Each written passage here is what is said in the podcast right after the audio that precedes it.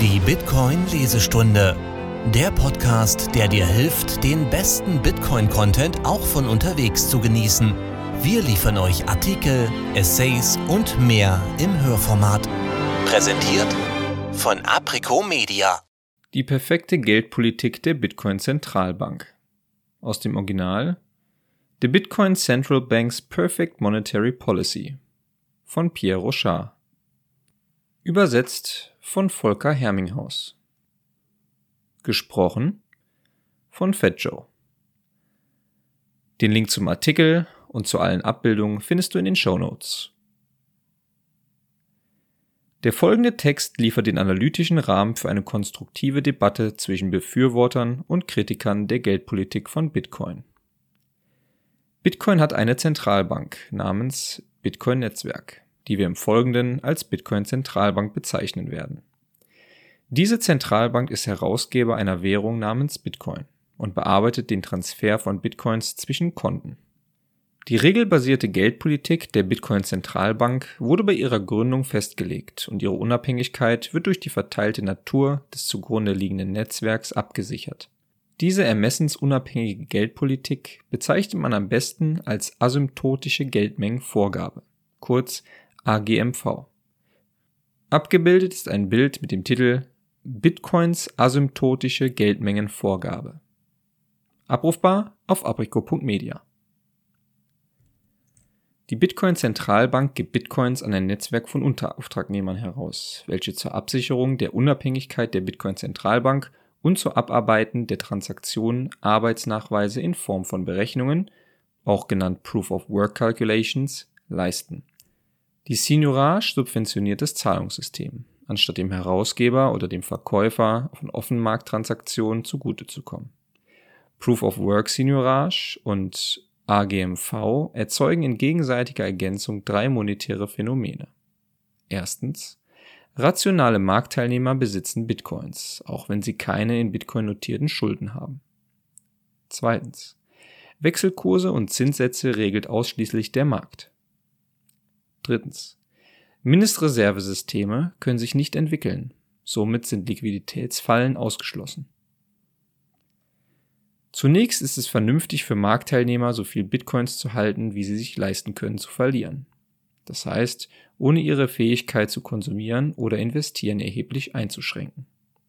Die Bitcoin-Zentralbank kann aufgrund der Proof-of-Work-Subvention Transaktionskosten anbieten, die um einige Größenordnungen unter denen ihrer Wettbewerber liegen. Dieser große Wettbewerbsvorteil lässt Marktteilnehmer erwarten, dass Bitcoin als Zahlungssystem angenommen und die Liquidität generell zunehmen wird. Diese Erwartung stellt sich immer wieder als zutreffend heraus, sodass das Verlangen, Bitcoins zu halten, zugenommen hat, was durch den Marktpreis und das Internetsuchvolumen bestätigt wird. Wechselkurse und Zinssätze regelt ausschließlich der Markt. Die Wechselkursschwankungen sind ein Nebenprodukt der Wahl von ermessensunabhängiger Geldpolitik und freiem Kapitalfluss im Gegensatz zu einem festen Wechselkurs innerhalb des Trilemmas des Wechselkursregimes. Marktteilnehmer überwinden ihre kognitiven Verzerrungen und erwerben Bitcoins in Wellen aufgrund der Mundpropaganda der Währung.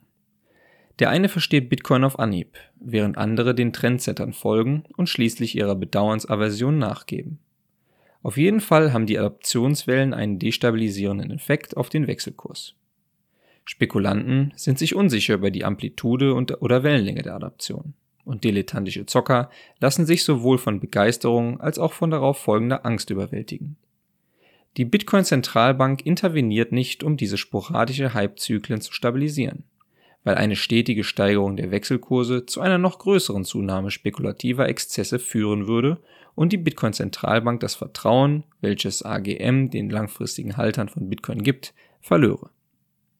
Die Zinssätze von Bitcoin basieren auf der Arbitrage zwischen dem erwarteten Ertrag aus dem Halten von Bitcoins gegenüber dem Ertrag aus deren Verleih.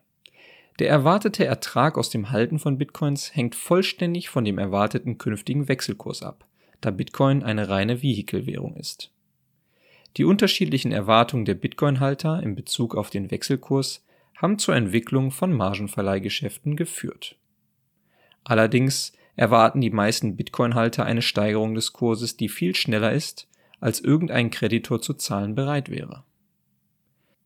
Bitcoins werden weiterhin gehortet werden und in Bitcoin nominierte Kreditmärkte werden unterentwickelt bleiben, bis die Erwartungen der Bitcoin-Halter entweder nach unten angepasst oder erfüllt werden.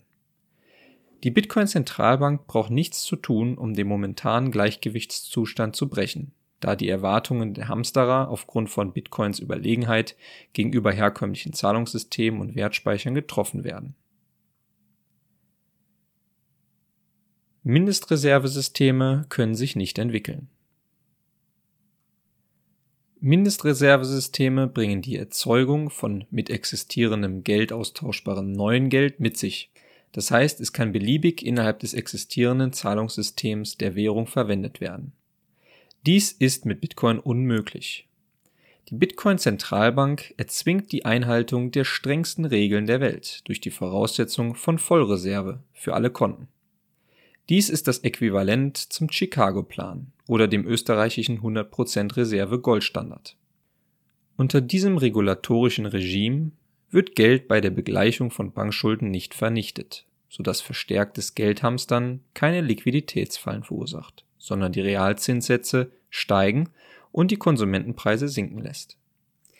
Dies ist ein selbststabilisierender Kreislauf, da steigende Zinssätze die Hamsterer zu Investitionen anreizen während Deflation aufgrund des Wohlstandseffekts der Hamsterer den Konsum verstärkt. Die Bitcoin-Zentralbank verhindert den Verleih von Einlagen, sodass es sich ordentlich um die Geldmenge kümmern kann und vermeidet die destabilisierenden Effekte, welche durch Vermischung von Kredit- und Zahlungssystemen entstehen. Die positiven Eigenschaften der asymptotischen Geldmengenvorgabe und dem Proof of Work kombiniert stellen sicher, dass insofern es kein technologisches Problem gibt, Bitcoin als globale Währung angenommen werden wird.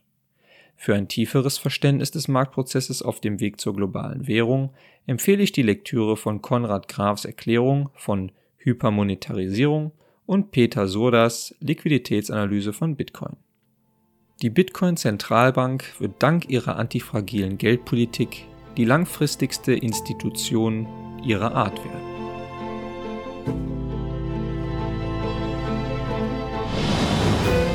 Dank fürs Zuhören. Wenn du die Übersetzer und Sprecher der Artikel unterstützen willst oder dich für Bücher zum Thema Bitcoin interessierst, schau vorbei auf www.aprico.media.